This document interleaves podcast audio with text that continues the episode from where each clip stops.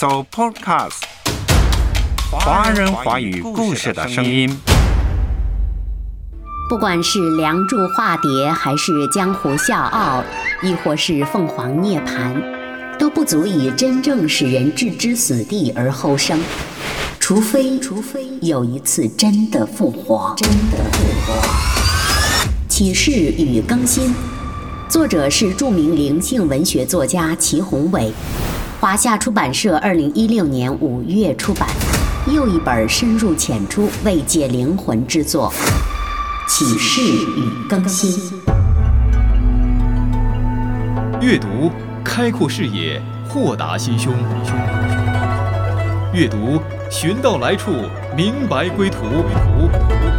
在阅读中看见不一样的世界，遇到更美好的自己。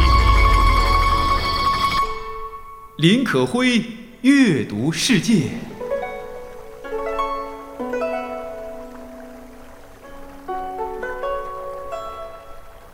听众家人你好，我是可辉，这里是阅读世界。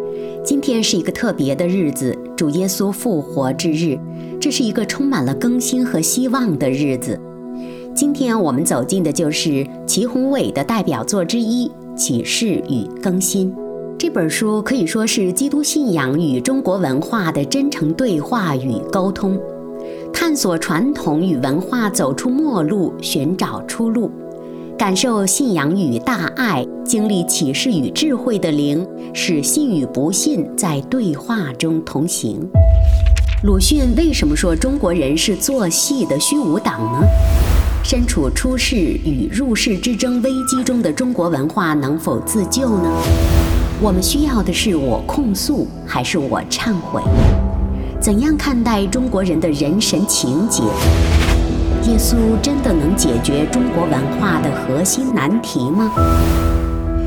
《启示与更新》一本书正是在探讨基督信仰与中国文化的关系。本书作者祁宏伟可以说是深进中国文化的知识分子的代表。本书从电影《一代宗师》的故事出发，很震撼性地揭开了中国人自古以来的人道纠结，深入剖析了中国文化之大美与苍凉，可以说娓娓道出了儒家文化的核心真相与千古困境。书中处处都融入了救赎的尘封。作者以一个转身走出漫长文化暗夜的中国基督徒的身份，为读者带来了基督信仰的灵性黎明。启示与更新，书中第四节化蝶笑傲涅槃与复活。复活节，我们自然要谈谈关于复活的重要意义。所以今天我们重点聚焦的就是第四节基督复活。本书第四节，作者用对比写法，对比了民间传说故事《梁祝》化蝶，还有金庸先生的代表作《笑傲江湖》，再有佛家的《凤凰涅槃》。提到《梁祝》化蝶，作者说这个故事是深受儒家思想的影响的，立德、礼义和节烈再感天动地，对于逝者而言也早就不相干了。所以民间才加上了这段优美的化蝶传说，只是在现世延续的不朽和所谓的精神的永恒，最终还是无法替代真正的复活盼望。金庸先生的《笑傲江湖》，总结而言，充满了道家精神。道家拒绝自然，要人复归于婴儿状态，好延长现世。但是最终长生还不是永生，精神洒脱并不等同于复活。说到佛家的凤凰涅槃，涅槃意思是圆寂入灭的意思，在佛教看来，这是人所能达到的最高的境界。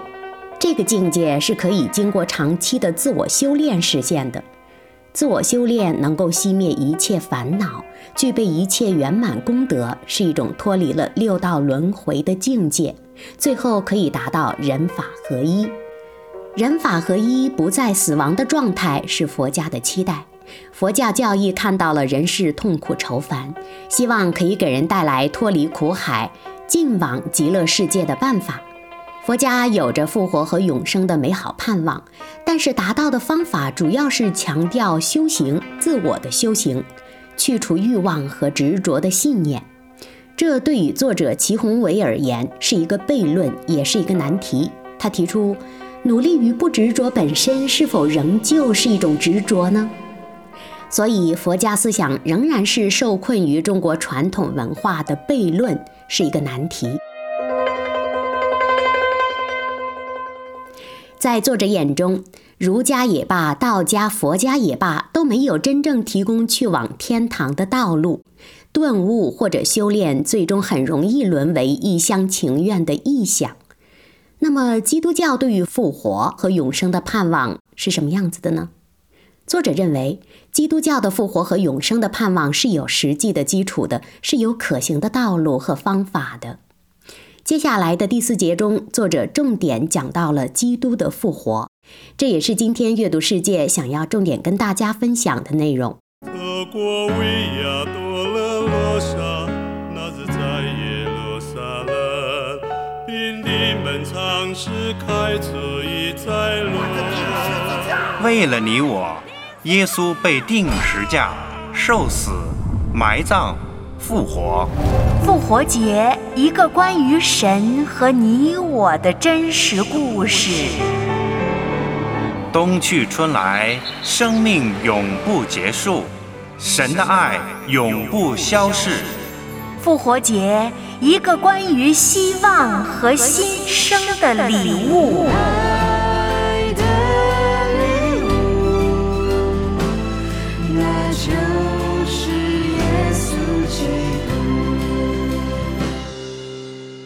欢迎收听《阅读世界》，启示与更新，作者齐宏伟。提到基督教对复活和永生的盼望，作者认为这份盼望是建立在耶稣基督复活的基础之上的，甚至可以说，整个基督教都是建立在基督复活的基础之上。基督复活不只是一个历史事件，更是上帝的应许在历史中得以实现。基督复活，无论对当代人还是对当事人，其实都令他们难以置信。他并非仅以神迹奇事的方式写入历史，而是照着千百年来旧约的预言、以色列的历史和宗教上的种种预表应验和成就的。他就像隐藏的大海，暗暗吸纳万河汇入，溪流丛丛，大江滔滔，激流翻滚，波涛汹涌。原来都是这大海的牵引，只等越来越近了，大海才陡然涌现，所有河流才开始互相握手，回头之际才明白了那原来就有的联系。河需要大海，黑夜需要黎明，历史需要一次复活。复活是人类历史上最强的一道光。射出来，照亮了整个历史。上帝不赐复活，万古长如夜。所以说，基督复活这件事不是从外面挤进历史，而是从历史里面长出来的。这就像一粒种子从土里长出来一样。为了复活，死是必须的，死是通往复活的门槛。于是。耶稣基督的死亡也必须在他的复活中来理解和解释。历史都在见证和凝视着这次复活。人类的罪孽需要一次担当，人间的死亡需要一次穿越。于是，这个世界从它里面长出的种子顶起来。在这个世界上，公义和爱终于第一次握手。这个宇宙成为复活的剧场，诗的正义转化为上帝的正义。基督复活也是心灵和人性之必须。心灵幽暗，必须得有天光照耀。人依靠自己已经无能为力。黑暗积蓄出再多的量变，也产生不了质变。人性罪孽也必须予以清算。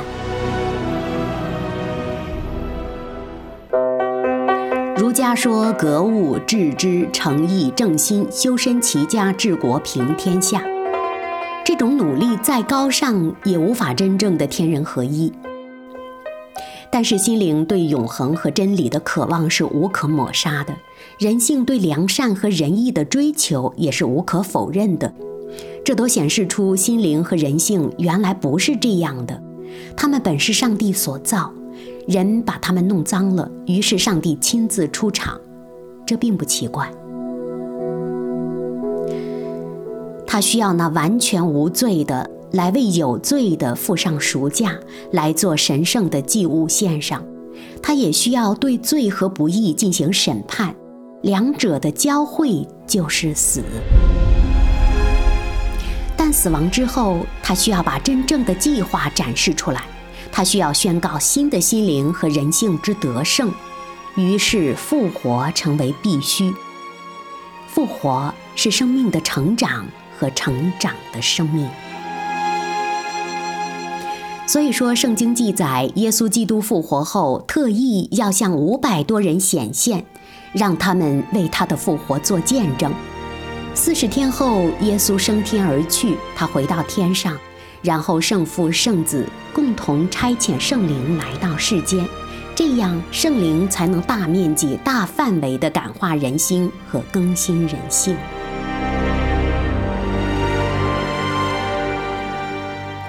公元五十五年，罗马帝国亚该亚省府哥林多城教会当中在激烈辩论着耶稣到底有没有复活。有人说从来没有死人复活的事儿，所以耶稣也没有复活。就在他们争执不下之际，有人把这场辩论汇报给了远在小亚细亚以弗所的使徒保罗。保罗马上给他们写了一封长信。其中有一部分就专门谈到基督复活的绝对真实和基督复活的深远意义，主要记录于《圣经·哥林多前书》十五章一到五十八节。在经文当中，保罗提到了当时一大半还活着的耶稣基督复活的证人，更加特别提到了耶稣复活的真实和重要。人类始祖亚当犯罪和被约，把人类带进了罪和死中。耶稣基督代赎和复活，就把信徒带进与上帝和好更新的关系里。这同样是约和代表原则的运用，更体现出了对比和更新的原则。所以，使徒保罗非常正确地把耶稣称为末后的亚当。对于这个破败不堪的世界，若不死就不能活。世界上有了第一个亚当的失败。那就必须得有第二个亚当的得胜。这个世界是造物主的剧场，他不允许这里演出的是一场惨剧。这是一出悲到极点的又乐到极致的神圣的戏剧。那么复活后的情况会怎么样呢？保罗料到有人会这样问，他回答得非常精彩。他说：“上帝既然能让你过这样一种生活，当然也能让你过那样一种生活。你看，这个世界上的生命样式和形态是何等丰富多彩，连这个已经受到罪和死亡玷污的世界都如此精彩。那对于复活后的生命和世界到底有多精彩，你大概也有点数了吧？但无论怎么想，总无法预想。”这是因为人面对的是一位有无限大能的上帝，而人是非常有限的。有限的人在面对一位无限的上帝时是非常有幸的，因为这位上帝非常看重人和他的关系，哪怕这种关系被人弄糟了，被人的罪割断了。上帝还是要用自己的独生子耶稣基督的生命为代价来洗净罪，好恢复人和神这种亲密无间的关系。罪人和上帝之间的关系，因为耶稣基督神圣生命的介入，就有了更大的差异。那是因为复活连带着把活生生的关系也更新了。人心和人性被提升到一种完全不同的新局面，这是眼睛未曾见过、耳朵未曾听过、头脑也未曾想过的。约翰福音十一章二十五节，耶稣说：“复活在我，生命也在我。信我的人虽然死了，也必复活。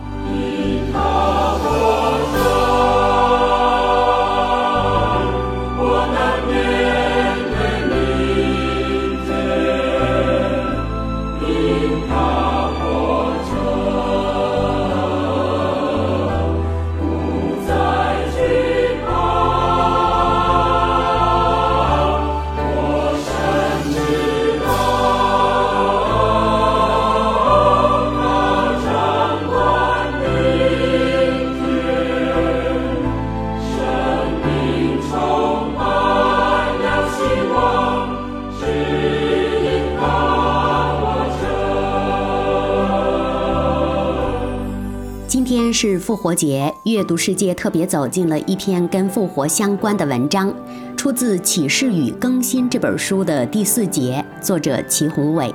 我是你的好朋友可辉，欢迎收听阅读世界。刚刚提到约翰福音十一章二十五节，耶稣宣告的：“复活在他，生命也在他。信耶稣的人虽然死了，也必复活。”在狄更斯的《双城记》和陀思妥耶夫斯基的《罪与罚》这两部巨著都引用了《约翰福音》十一章二十五节的经文，由此可一窥复活观念影响之巨大。书中齐宏伟说，具体来说，这种活生生的复活盼望从四个方面影响了世界文化。第一，复活盼望给世界文化带来向死而生的勇气。并与绝望、虚无搏斗的动力。复活在本质上是一种更新，是更高意义上的重整。这跟投胎和轮回不一样。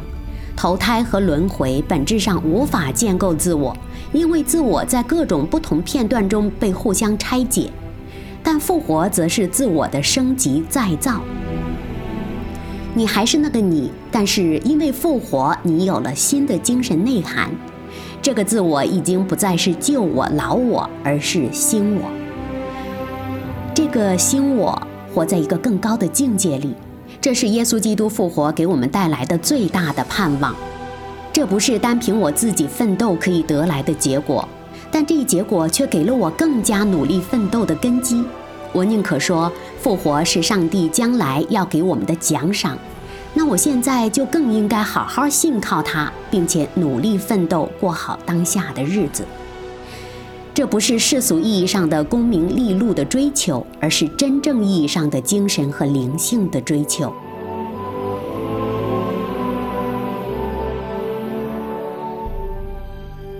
第二点，复活是死亡为门槛儿，从而给破败以结束，给新生以开始。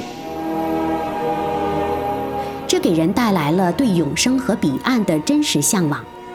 我们常觉得上帝离我们非常遥远，也难以在这个世界觉察到上帝真的存在。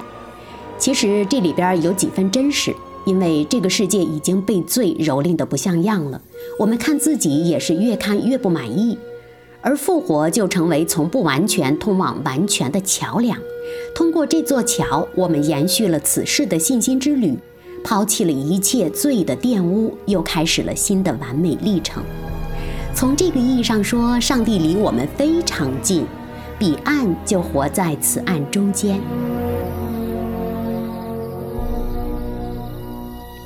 我们需要靠着与上帝连结的信心，过好当下的日子。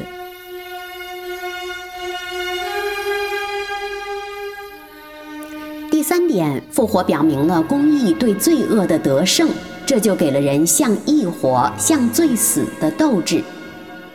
我们常常被现实世界的滔滔罪恶淹没到了喘不过气儿来，但是复活像一道闪电，它准确地击中了罪恶毒蛇的七寸，使它遭受那致命的一击。哪怕这条毒蛇现在还在垂死挣扎着，但它离倒闭之时已经不远了。那么你现在要选择哪个阵营呢？是罪的阵营还是义的阵营呢？孩子有句诗是从明天起做一个幸福的人。其实，根据耶稣基督的复活，你不需要从明天起，你此时此刻此地就可以开始做一个幸福的人。因为马太福音五章六节告诉我们，饥渴慕义的人有福了，因为他们必得饱足。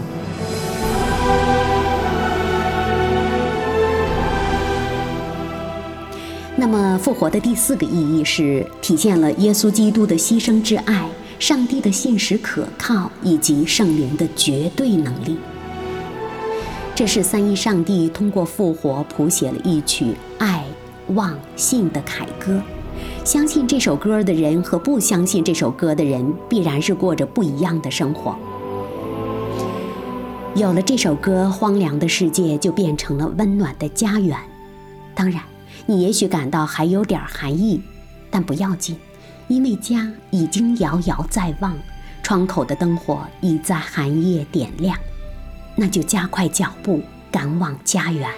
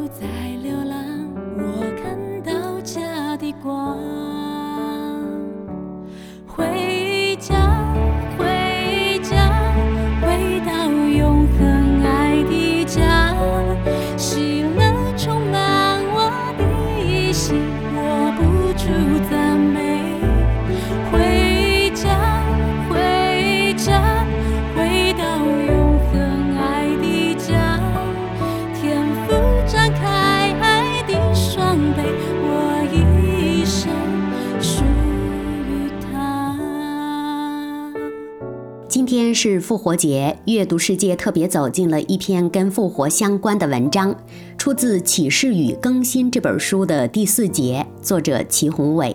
我是你的好朋友可辉，欢迎收听《阅读世界》。还记得之前节目中可会跟大家分享过波兰文学大师显克微之的一部代表作《你往何处去》。这部作品使显克微之获得了诺贝尔文学奖。小说后来被拍成电影，叫《暴君焚城录》，很多人看过之后都觉得是一部很好看的片子。小说中写到了早期基督徒被暴君尼禄送往斗兽场，他们唱着圣诗走向死亡，死的惨烈与痛苦，被永生和复活的信心覆盖了。这样的场面震撼了当时整个罗马。基督徒这份惊人的勇气到底从哪里来的呢？他们面对疾苦，为何还选择祝福而不是咒诅呢？他们面对痛恨，为何还选择和平与爱呢？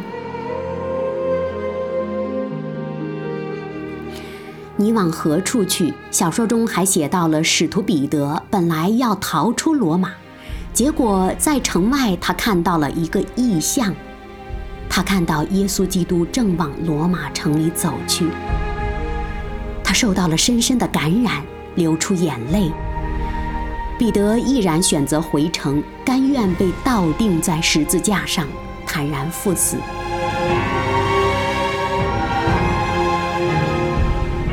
赴死在显克微之笔下，不是烈士式的慷慨就义，而是对复活和永生的确信。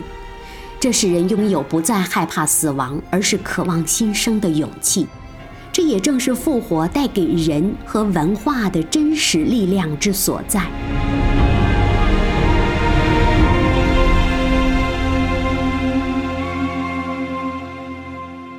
单单复活精神是不够的，不管是《梁祝》化蝶，还是《江湖笑傲》，亦或是《凤凰涅槃》，都不足以真正使人置之死地而后生，除非有一次真的复活。基督信仰做到了。此刻举目四望我们发现这一信仰正积极改变着多少人和多少文化的命运。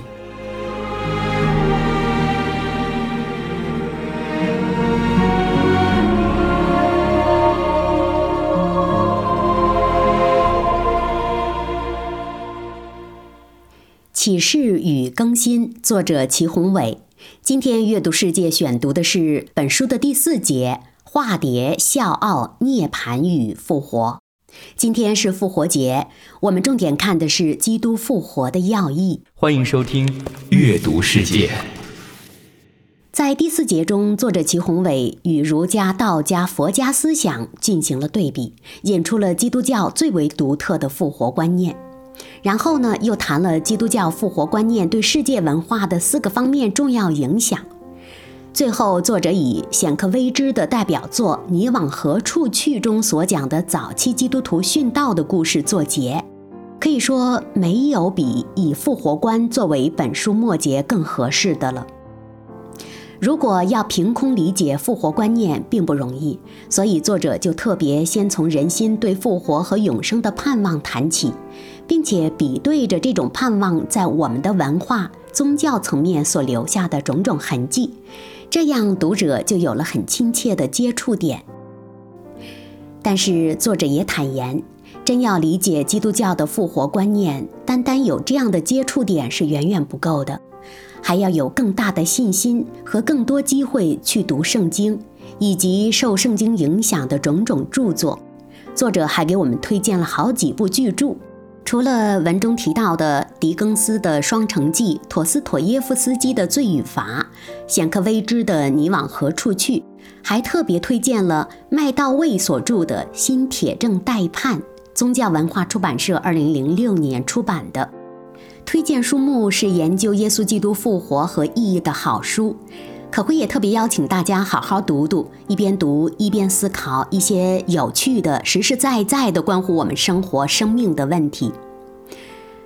想想看，你往何处去？当中复活观念如何影响了早期基督徒呢？为何作者齐宏伟认为只有基督教复活观念才能带来人和文化的更新呢？那么可慧也想问：今天复活节，你感受到了复活节的意义了吗？它对你的生活有怎样的影响呢？欢迎来信跟可慧探讨阅读和听节目的感受。我们下期再会。因他活着，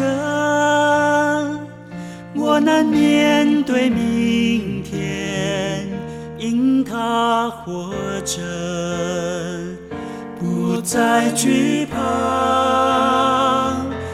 我深知道，我深知道他掌管明天，生命充满了希望，只因他活着。神差爱子，人称他耶稣，他赐下爱。一直宽恕，死里复活，是我的自由。那空坟墓就是我的得救记号。他是独一真神，他是独一真神。他以外，别无拯救。他是独一真神，他是独一真神。除他以外，别